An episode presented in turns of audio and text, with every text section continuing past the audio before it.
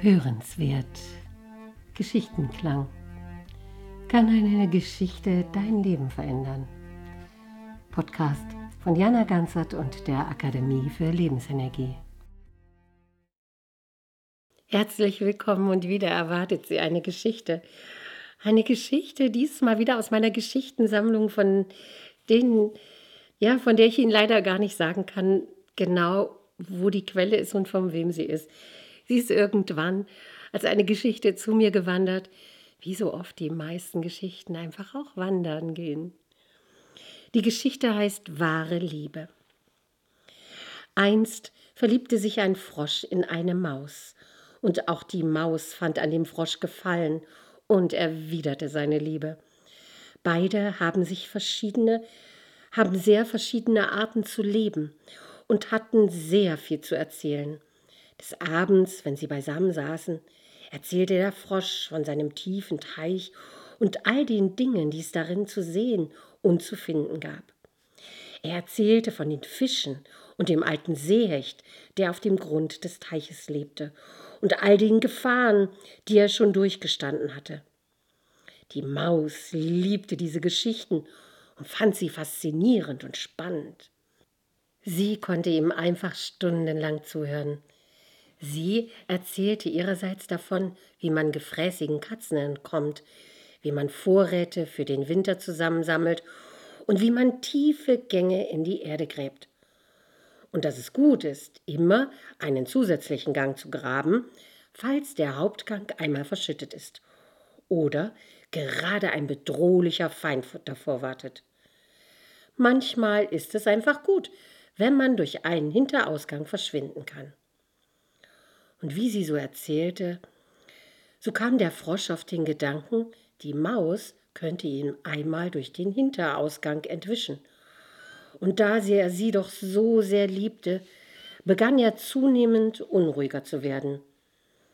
Dies merkte die Maus und fragte den Frosch, was ihn denn beunruhige.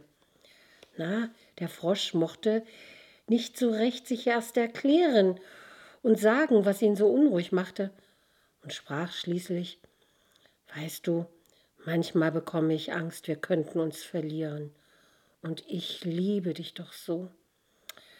Ach, diese Angst habe ich ja auch manchmal, sprach da die Maus, denn sie fürchtete, der Frosch könnte ihr irgendwann entspringen und auf Nimmerwiedersehen in den tiefen Teich abtauchen. Aber wir können doch unsere Hände zusammenbinden. Dann können wir uns nie verlieren, sprach der Frosch, und der Maus war es nur recht. Und so banden sie ihre Hände zusammen, die Maus die rechte und der Frosch die linke. Nun fühlten sie sich schon wesentlich sicherer. Nur zusammenzugehen machte nun einige Probleme. So wollte der Frosch oft hüpfen und hatte Schwierigkeiten mit den kleinen Trippelschritten der Maus, die ihrerseits durch den unregelmäßigen Gang des Frosches immer wieder aus ihrem Rhythmus kam und ins Stolpern geriet. Und auch konnte die Maus nun nicht mehr in ihre Gänge schlüpfen, denn der Frosch war zu ungelenk, um sich durch die schmalen Gänge zu zwängen. Und war es ihm dann doch einmal gelungen, so stieß er fortwährend mit seinem Kopf an, da er das Hüpfen einfach nicht lassen konnte. Die Maus hielt das Hüpfen für eine schlechte Angewohnheit und meinte, dass es dem Frosch doch schon gelingen würde, anständig zu laufen. Er müsse nur ernsthaft den Willen haben, das Hüpfen aufzugehen. Denn wo ein Wille sei, da sei schließlich auch ein Weg. Und sie erzählte ihm, wie schwer es manchmal gewesen sei, sich durch harten Boden einen Gang zu graben. Und dass man, wenn man nur will, mit den scharfen Mausezähnen die härtesten Dinge durchknabbern kann. Und der Frosch versprach es wirklich ernsthaft zu versuchen. Ja, sprach die Maus, es ist wirklich schwierig in der Liebe. Doch wenn man sich wirklich liebt, arbeitet man aneinander und versucht dem anderen zu helfen, damit er sich weiterentwickeln und sich seine schlechten Eigenschaften abstreifen kann. Der Frosch wiederum versuchte die Maus zu überzeugen, dass es ein Genuss sei, mit einem hohen Bogen in den Teich zu springen und durch, den tief, durch die tiefen Fluten hinab zum Grund zu tauchen um dort in alte, weggeworfene Lederstiefel zu schlüpfen und die Fische an sich vorbeischwimmen zu lassen. Doch die Maus hatte Angst vor dem Wasser. Der Frosch aber war der Ansicht, wenn man nur wirklich bereit sei, die Angst zu überwinden, würde es schon klappen, denn aller Anfang sei schwer. Doch die Maus war nicht bereit, ihre Angst zu überwinden. Dies alles tat ihrer Liebe jedoch keinen Abbruch, und sie liebten sich weiterhin inniglich.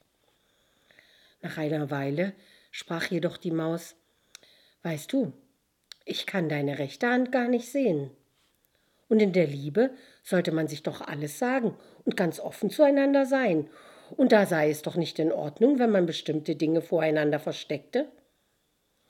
Der Frosch fand dies auch, denn in der Liebe möchte man an allem teilhaben und alles, alles, alles wissen, was der andere tut. Und so banden sich die beiden anderen Hände auch noch zusammen. Das Gehen wurde natürlich noch beschwerlicher, aber wo wahre Liebe ist, erträgt man jegliche Unannehmlichkeiten. Denn jede Schwierigkeit schmiedet einen nur fester zusammen. Das Leben wurde nun ein wenig eintöniger, denn der Frosch konnte nicht mehr von seinen neuen Erlebnissen im See erzählen, und die Maus wusste auch nichts Neues zu berichten, da sie nun alles zusammen machten. So erzählte der Frosch von früheren Zeiten, wo er noch im See herumgeschwommen ist. Doch nach einer Weile kannte die Maus alle Geschichten und wurde zunehmend ungehalten, wenn der Frosch schon wieder mit seinen alten Seeerlebnissen anfing. Doch auch die Maus konnte nur noch von Dingen berichten, die sie früher erlebt hatte. Und meist kannte der Frosch die Geschichte schon und hörte gar nicht mehr richtig zu. Nie hörst du mir zu, du beachtest mich überhaupt nicht mehr, beschwerte sich die Maus, denn wenn man sich wirklich liebt, schenkt man dem anderen alle Aufmerksamkeit. Ach, sprach der Frosch, es liegt wohl daran, dass ich in der letzten Zeit so müde bin. Es ist bestimmt das Wetter. Es hat wirklich nichts mit dir zu tun. Doch die, Meist, doch die Maus meinte, wenn man jemanden wirklich liebt, hört man ihm auch zu, auch wenn man müde ist. Obwohl sie sich nichts mehr zu erzählen hatten, liebten sie sich immer noch. Und die Maus meinte, dass wahre Liebe ist, wenn man zusammen schweigen kann und sich Verliebte auch ohne Worte verstehen. Und der Frosch fügte hinzu, gerade ohne Worte, denn Reden ist Silber und Schweigen ist Gold. Doch bei aller Liebe und allem Bemühen wollte dem Frosch der gleichmäßige Gang nicht gelingen. Und wer sich wirklich liebt, macht doch alles gemeinsam. Und da die Maus nicht aufhören wollte, das beständige Gehüpfe des Frosches zu bemängeln, denn sie wollte nur das Beste für den Frosch und er andererseits ihr es doch wirklich recht machen wollte. Denn wenn man jemanden liebt, möchte man dem anderen jeden Gefallen tun. Da kam der Frosch auf die Idee, wir können doch auch eins unserer Beine zusammenbinden. Dann können wir noch besser alles zusammen machen. Und ist es in der Liebe nicht so, dass man alles gemeinsam tun will? Gesagt, getan. Und wie der Frosch es im Geheimen vermutet hatte, hatte es nun mit dem Hüpfen ein Ende. Zwar kamen beide nun nur noch unter großen Mühen und sehr langsam voran, aber sie wussten nun, dass sie richtig zusammengehörten. Und was ist schöner in der Liebe, als zu wissen, dass man wirklich zusammengehört? Lass uns das andere Bein auch noch zusammenbinden, sprach, die da, sprach da die Maus. Meinst du wirklich, wir sollten das tun? fragte der Frosch, denn er war nicht mehr so sicher, dass sie das Richtige taten. Du liebst mich doch? fragte da die Maus. Ja, ja, natürlich, sagte da der Frosch, und sie banden die anderen Beine auch noch zusammen. Und was ist schöner an der Liebe, als wenn man unzertrennlich ist? Aber das war nicht gut, denn nun konnten sie sich gar nicht mehr bewegen. Und so verharrten sie starr und unbeweglich. Und auch ihre heiße Liebe schien allmählich abzukühlen. Ja, sie führten ein wahrhaft erbärmliches Leben, bis sie schließlich starben Und es war schon bald. Denn als der eine starb, starb auch der andere. Ja, ja, sagte dann der alte Waldbär. Und da hatte er verdammt recht. Ja, ja, sprach der alte Waldbär. Und ich wünsche Ihnen, dass Ihre wahre Liebe wahrer aussehen kann. Alles, alles Gute.